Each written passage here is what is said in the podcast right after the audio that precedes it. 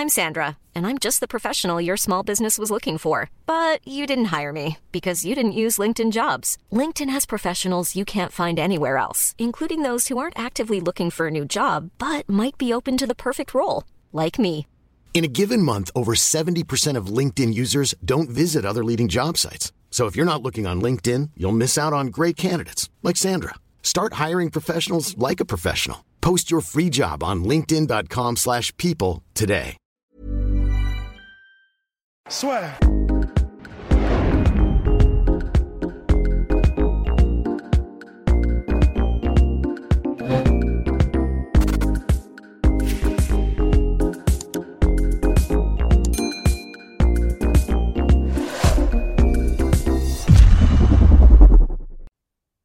Bien, bonjour à toutes et à tous, bienvenue dans le podcast La Sueur. Alors oui, je suis seul exceptionnellement pour revenir sur les news du moment, vous inquiétez pas, je suis seul pour euh, une bonne raison, une bonne raison parce que mes, acolytes sont occupés, vous verrez bientôt euh, bientôt pourquoi.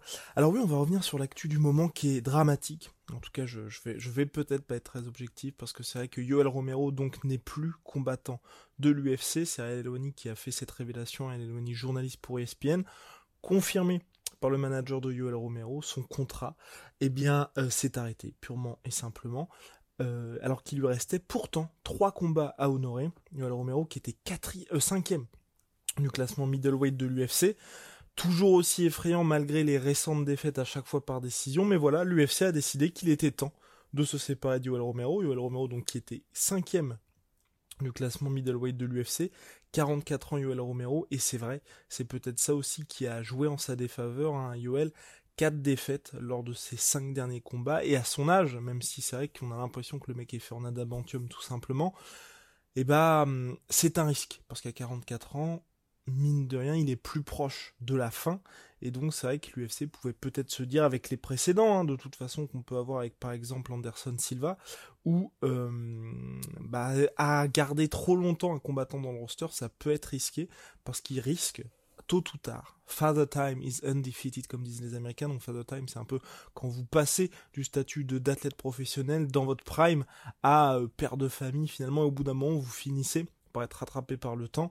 Et euh, l'UFC avait peut-être cette peur que Royal Romero tout ou tard finalement, y ait cette cassure rapide et donc qui se retrouve avec un espèce de boulet à devoir payer quand même de manière assez importante parce que par exemple lors de son dernier, son combat contre Polo Costa à l'UFC 241, hors bonus de vestiaire, hein, son salaire minimum officiel était de 150 000 dollars. Donc c'est vrai que Roman a quand même un assez bon contrat avec l'UFC. Donc c'est vrai que peut-être que l'organisation ne voulait pas s'encombrer d'un potentiel entre guillemets, hein, là, bien évidemment, boulet pour la suite. En tout cas, Yoel Romero, oui. Pareil, euh, donc Dana White a justifié le, départ de Yoel Romero, on va y revenir, mais c'est vrai que donc Yoel Romero, quatre défaites lors de ses cinq derniers combats, quatre défaites par décision, très très serré hein, à chaque fois, deux défaites à la décision contre Robert Whittaker, une défaite à la décision contre Polo Costa, et enfin le dernier combat pour le titre face à Israël Adesanya, où il s'est pas passé grand chose. C'est vrai que Dana White avait été assez dur envers Yoel Romero en disant effectivement ça a été sa dernière chance pour un combat pour le titre, donc pour cette dernière chance à 40 ans passés, faire aussi peu, quelque part, euh, c'est peut-être ça aussi qui a joué en défaveur de Yoel Romero quand l'UFC a dû prendre la décision de le garder ou non, de se dire, c'est vrai que lors de son dernier combat, il a déçu énormément, il a déçu beaucoup de fans, vous, vous avez été nombreux à réagir sur nos réseaux sociaux, mais aussi en commentaire des articles de la, d'après-combat pour dire qu'effectivement, bah, vous attendiez à plus de Yoel Romero, donc c'est vrai que ça, ça n'a sans doute pas joué en sa faveur. Et puis c'est vrai que voilà, Yoel Romero, ce qu'on retient aussi mine de rien, c'est que c'est aucune ceinture en quatre tentatives. Certes, il y a eu le combat contre Luke qu'il a brillamment emporté par chaos. C'était l'overhand suivi de l'exécution avec cette uppercut absolument euh, aussi inutile que monstrueux sur, euh, sur euh. Mais voilà, c'était pour le titre intérimaire middleweight qu'il n'a pas pu avoir. Pourquoi? Parce que la veille du combat, Yoel Romero avait manqué la pesée, donc il était inéligible à la ceinture middleweight. Et là, Dana White, en conférence de presse d'après UFC Vegas 16, donc c'est l'UFC qui a eu lieu hier soir où Marvin Vettori s'est imposé brillamment face à Jack, Jack Hermanson, un combat lors duquel les deux hommes ont battu le record de frappes significatives dans un combat middleweight à l'UFC avec 286 frappes. Très impressionnant, franchement, Marvin Vettori, très très impressionnant. Euh, même si on peut, le dire aussi pour Jack Hermanson, très compliqué le combat, il s'est cassé le pied, alors qu'il gênait quand même pas mal Marvin Vettori, notamment au niveau des leg kicks. Il a aussi eu, mine de rien, trois changements d'adversaire, puisque ça devait être d'abord Tarent Hill, ensuite euh, Kevin Holland, puis Marvin Vettori. À chaque fois, le, pauvre, quand même, il passait de Southpaw orthodoxe, donc c'est pas c'est assez difficile de se préparer pour ça. Euh, mais n'enlevons rien la victoire quand même de Marvin Vettori, impressionnant. Euh, autoritaire dans ses pour repousser les takedowns adverses debout il a imposé un rythme assez impressionnant, knockdown dans le premier round, il a essayé de finir Jack Hermanson, il n'a pas réussi, mais Jack Hermanson, vous avez pu le voir si vous avez vu le combat, il a qu'à traîner finalement euh, ce knockdown là pendant quasiment tout le combat, il savait plus où il était tout simplement. Entre les deux rounds, il n'a pas du tout pu entendre, enfin comprendre plutôt ce que lui disait son corner. Et ensuite, euh, pour le reste du combat, et eh ben, il n'arrivait pas à savoir en fait. Il n'arrivait pas à savoir. Et je crois que c'est après le quatrième round quand son son cornerman lui a dit, euh, bah, il, te reste plus qu'un round. Il était euh, très en colère parce qu'il pensait qu'il lui restait deux rounds. Enfin, pour vous dire que ça l'a complètement déboussolé pour le reste du combat. Donc bravo à Marvin Vettori. Et je disais ça parce que voilà, pour vous donner une idée, Jack Hermanson est quatrième du classement. Il vient de perdre contre Marvin Vettori qui va faire son entrée dans le top 5. Donc, il y a énormément de monde dans cette catégorie middleweight et c'est vrai que Romero n'était plus indispensable à cette catégorie. Et puis surtout que maintenant, euh, niveau Golgoth, il est plus ou moins remplacé par Polo Costa. Dana White qui a expliqué que d'autres coupes devraient suivre à l'UFC. Il s'est exprimé en ces termes lors de la conférence de presse d'après UFC Vegas 16. Ce n'est pas seulement IOL, nous allons avoir de sérieuses réductions d'effectifs d'ici à la fin de l'année. Nous allons probablement avoir 60 coupes. Après, avant le 1er janvier, Yoel a perdu 4 de ses 5 derniers combats. Il a 44 ans. Notre roster est très gonflé en ce moment. Nous allons avoir de grosses réductions avant la fin de l'année. Vous allez voir beaucoup de noms apparaître dans les prochaines semaines. Ce sont des décisions difficiles que nous devons prendre. Voilà. Donc attendez-vous à voir ici et là d'autres noms apparaître. C'est assez logique, assez logique de la part de l'UFC. C'est peut-être pour ça aussi que cette vidéo s'appelle Pourquoi finalement l'UFC s'est séparé du LMO. Vous avez pu voir que dans la catégorie middleweight, il n'est plus si indispensable. Il y a aussi le risque que son contrat pèse assez lourd pour l'UFC, mais surtout que pendant cette période de pandémie, vous avez vu, il y a eu beaucoup les, les combats sont annoncés assez tardivement. Pourquoi? Et de temps en temps, il y a assez souvent des duels aussi déséquilibrés parce que l'UFC doit maintenir ce calendrier effréné. Certes, on a plus de 44 événements par an, mais, mais c'est vrai que voilà, ce que, ce que l'UFC promet, c'est à chaque fois les meilleurs combats. Et là, pour justement avoir ces 44 événements qui leur permettent, qui permettent à l'UFC à la fin d'avoir cette somme promise par ESPN dans leur deal extrêmement lucratif, et eh ben, ça les oblige finalement à jouer d'un petit peu d'ingéniosité. Donc là, vous avez vu les Contender Series de Dana White qui permettent de recruter du 109.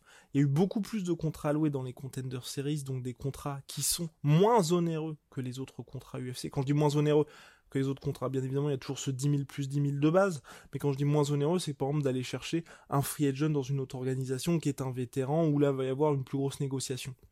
Donc là, l'UFC a eu pas mal de 109 avec les Contender Series, et puis surtout, euh, bah aujourd'hui, il faut grosso modo que l'UFC ait sa main card et puis une carte prélim. Il y, a, il y a moins de combats lors de certaines cartes UFC pour garantir justement ce calendrier effréné malgré la pandémie. Donc finalement, ils se retrouvent dans une situation, l'UFC, où ils ont moins besoin d'avoir autant de combattants et puis surtout que là avec les déplacements qui sont moindres ils ont réussi aussi mine de rien leur pari d'organiser toutes les semaines un événement qui soit aux États-Unis et ensuite vous avez la Fight Island pour les combattants internationaux et certains autres combattants comme des Cyril Gann des je de nombreux combattants. Figueredo, par exemple, Figueredo peuvent aussi avoir des visas pour se déplacer et se rendre aux États-Unis. Donc finalement, malgré le coronavirus, l'UFC a réussi à euh, maintenir son calendrier effréné et maintenir l'activité de ses combattants, de ses combattants qui sont aux États-Unis, mais aussi partout dans le monde. Donc finalement, aujourd'hui, il se retrouve dans une situation où Deyoel Romero, je pense aussi à Stefan Struve, qui n'est pas non plus peu cher, on va dire, et qui est sur quand même une série de défaites, euh, ne sont plus indispensable à l'UFC puisqu'ils peuvent se permettre d'avoir du sang neuf et de faire finalement tourner. Et vous avez eu aussi l'exemple récemment de Bam Bam Tubasa qui avait été libéré de son contrat par l'UFC et finalement pop pop pop pop pop pop revient ici Bam Bam Tubasa, l'UFC qui lui a proposé en fait un nouveau contrat tout simplement et il a battu Stephen Struve par KO et là lui devrait selon toute vraisemblance rester. Mais on est dans une situation où l'organisation donc la maison mère UFC peut se permettre justement d'avoir énormément de monde comme là récemment parce qu'il fallait justement être dans une situation un petit peu d'urgence pour garantir les combats, pour garantir les événements. Vous l'avez vu même là avec Marvin Vettori qui a été prévenu en short notice contre Jack Hermanson, lui. Bien évidemment, il bouge pas, mais ils ont besoin d'avoir une certaine agilité l'UFC et donc d'avoir beaucoup de personnalités dans leur roster. Mais pour 2021, Maintenant que l'UFC sait comment agir avec le coronavirus, et selon toute vraisemblance, en tout cas on l'espère, je touche, je touche, je touche, je touche, je touche du bois, euh, on devrait normalement pour 2021 vivre une, année quand même plus calme. L'UFC va donc reprendre avec les bonnes vieilles habitudes et donc n'a plus ce besoin d'avoir tant de personnes disponibles dans leur roster. Parce qu'on est dans une situation où, avec tous les tous les mecs qui popaient pour le coronavirus qui se retrouvaient positifs, bah vous aviez un combat middleweight finalement au lieu d'avoir juste deux mecs ou juste besoin de trois mecs pour un gars au short notice, vous étiez obligé d'en avoir peut-être cinq pour un seul combat sur une carte parce qu'il y a un tel qui va peut-être popper, un tel qui va se blesser, un tel, enfin au-delà des blessures qu'il y avait d'habitude, maintenant il y avait aussi le coronavirus qui entrait là-dedans. Donc l'UFC était toujours obligé d'avoir plusieurs mecs sous la main pour se garantir, dire ok, on va avoir tel combat qui va se faire. Je pense par exemple au main event, encore une fois, qui a eu lieu à l'UFC Vegas, Marvin Vettori, Jack Hermanson. À la base, c'était quand même Jack Hermanson, Darren Till. Jack Hermanson, Darren Till, Darren Till se blesse, Jack Hermanson, Kevin Holland, Kevin Holland a le Covid, et ensuite c'est Marvin Vettori qui arrive. Donc vous voyez, il y a eu beaucoup de combattants pour finalement un combat qui se joue entre deux personne. Voilà.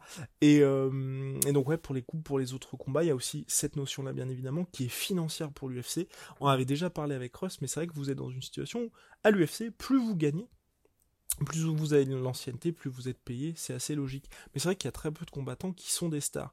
Donc c'est vrai que quand vous regardez une carte et que vous êtes dans une situation de purement business hein, pour l'UFC, où vous allez avoir votre main comment, où là vous allez bien les payer, si vous avez des combattants qui, qui gagnent, qui perdent, qui sont dans l'organisation depuis allez, 7 ans, mais qui n'ont jamais soulevé, soulevé l'excitation du public, qui n'ont jamais été des monstres de pay-per-view, ou bien encore qui n'ont pas collectionné les bonus, vous êtes obligé de les payer, allez, 80 000 par combat, 100 000 par combat, je pensais notamment à Sam Alvey qui a un très bon contrat avec l'UFC, bah vous êtes plutôt tenté de, de dire, eh ben on va pousser ce mec-là vers la sortie, qui est un vétéran, et qui nous coûte cher 80 000 par combat par exemple, et de faire rentrer un petit jeune, comme ils l'ont fait lors des Contender Series ou en signant, en signant dans d'autres promotions, qui lui, un, est plus jeune, donc on peut miser sur lui pour l'avenir, nous coûte moins cher aussi. Et puis deux, il y a peut-être quelque chose à faire au niveau marketing avec ce gars-là. Donc c'est c'est ce qui fait aussi que l'UFC va selon toute vraisemblance se séparer de noms, enfin en tout cas de noms, de personnalités qui sont assez connues du grand public. Outre Yoel Romero, là récemment, juste après, enfin dans les, dans les mêmes eaux, il y a Justin Ledette que certains connaissent, qui a été libéré de son contrat, Bevan Lewis, Cole Smith et Colin Huck Body, qui ont été euh, bah, justement euh, poussés vers la sortie par l'organisation. Donc voilà, 60 autres coupes devraient avoir lieu au sein de l'effectif UFC, avec un tout simplement, de toute façon, les rosters ne devraient pas bouger, mais vous pouvez voir que, mine de rien, euh, va y avoir du mouvement dans les semaines qui arrivent. Et histoire d'être complètement exhaustif, juste avant que vous ne partiez, j'allais oublier les pistes potentielles pour Yuel Romero. Alors oui, euh, bah il y a pas mal, je pense à mon avis, d'endroits qui seraient intéressants pour lui. Tout d'abord le Bellator, puisque la catégorie middleweight du Bellator n'a jamais été historiquement la plus chargée de l'organisation. C'est vrai que ça leur ferait beaucoup de bien, un mec comme Yoel Romero, même si ces derniers temps, c'est peut-être là que ça peut être compliqué pour lui, bah, le Bellator a un peu changé son focus. Scott Coker, le président de l'organisation, nous l'avait dit lorsqu'on avait eu la chance de l'interviewer. Là, il se concentre plutôt sur les jeunes pousses. Donc euh, des jeunes talents, faire émerger des jeunes talents, signer des jeunes talents et les tournois. Ils ont notamment là refusé l'opportunité de signer Anderson Silva et euh, ils ont par contre à contrario signé Ousmane Nurmagomedov, le petit cousin invaincu de Habib.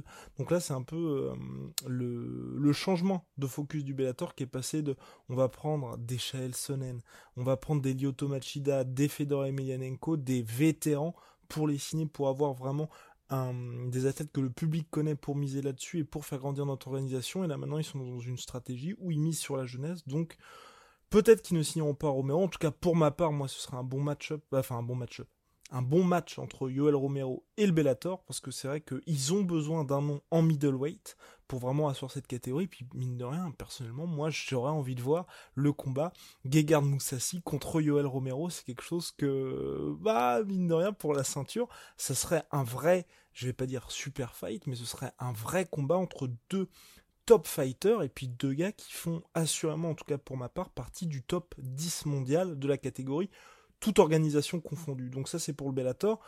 Des pistes en Bernacle, on a vu récemment que Romero avait assisté à un combat, à un événement du BKFC, donc qui est la plus grosse organisation de Bernacle à l'heure actuelle. Ils avaient notamment signé Poli Malignaggi, Artem Lobov, donc pourquoi pas pour lui c'est vrai d'aller en Bernacle, c'est très lucratif, mais par contre, c'est vrai qu'à son âge, peut-être qu'il n'a pas envie de subir énormément de dommages. On avait pu voir notamment lors du combat de Jason Knight contre Artem Lobov que le nombre de points de suture au visage, c'est vraiment très très violent le Bernacle. Donc pour rappel, hein, c'est de la boxe anglaise, mais à, point nu quoi. Donc euh, peut-être pas pour Yoel Romero, même si c'est vrai que l'argent est là. Et la dernière option, c'est la boxe anglaise puisque un certain Jake Paul, donc petit frère de Logan Paul, qui a récemment battu Nate Robinson en co-main event de Mike Tyson contre Roy Jones Jr. a envie de se mesurer aux athlètes de MMA et de les affronter euh, en boxe anglaise. Bon, c'était en cruiserweight le combat de, de Jake Paul, donc euh, cruiserweight jusqu'à 91 kg si je ne m'abuse. Euh, je crois que c'est ça, je crois que c'est ça, je crois que c'est 91 kg si je m'abuse. Ouais, je crois que c'est 91 kg. Laissez-moi regarder cruiserweight. Donc, pop, pop, pop, pop. 91 kg, 90,7 kg. Donc c'est vrai que pour Yoel Romero, ce serait une catégorie qui serait possible. Jake Paul, certes, a été assez impressionnant contre Nate Robinson, mais c'est pas un boxeur, un athlète de métier. Donc pourquoi pas là pour le coup ce serait lucratif pour Yoel Romero, peu risqué parce que je pense à mon avis qu'il s'imposerait contre Jack Paul en boxe anglaise et puis ça lui permettrait à Yoel Romero sereinement de préparer sa retraite. Mais c'est vrai que si il fait ce combat en boxe anglaise contre Jack Paul il aura définitivement on va dire switché d'athlète professionnel à euh, pré-retraite dorée.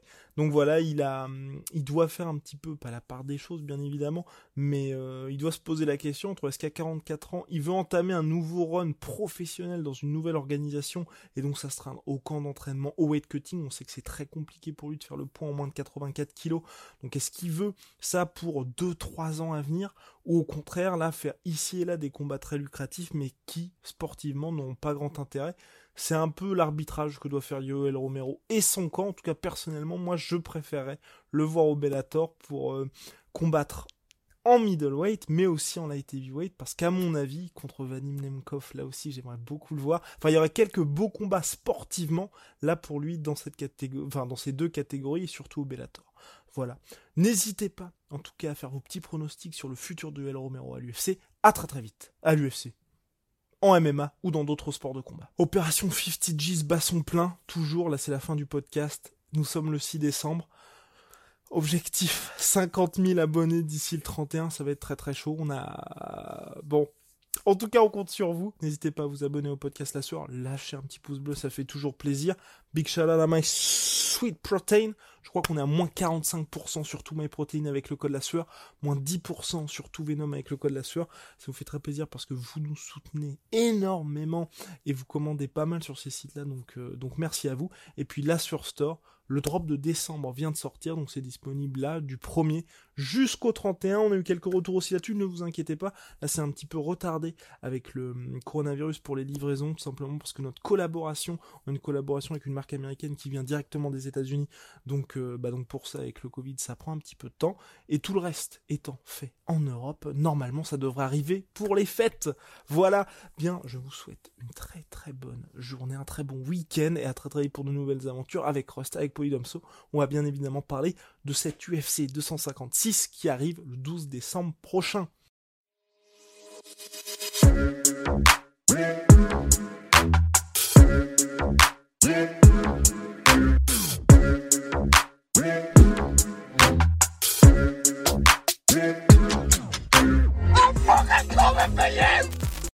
Et voilà, c'est la fin de votre épisode du podcast La Sueur. Si ça vous a plu, n'hésitez pas à nous mettre les 5 étoiles sur Apple Podcast ou sur Spotify. Vous pouvez aussi nous laisser un petit commentaire, ça nous aidera beaucoup. Et si vous voulez aller plus loin avec nous, vous tapez La Sueur sur toutes les plateformes ou sur les réseaux sociaux, vous nous trouverez. Et là, vous nous écoutez très certainement en audio. On est aussi en vidéo sur YouTube, mais également sur Snapchat. Là encore, vous tapez la sueur et on sera là. Merci de votre fidélité et à très vite pour de nouvelles aventures.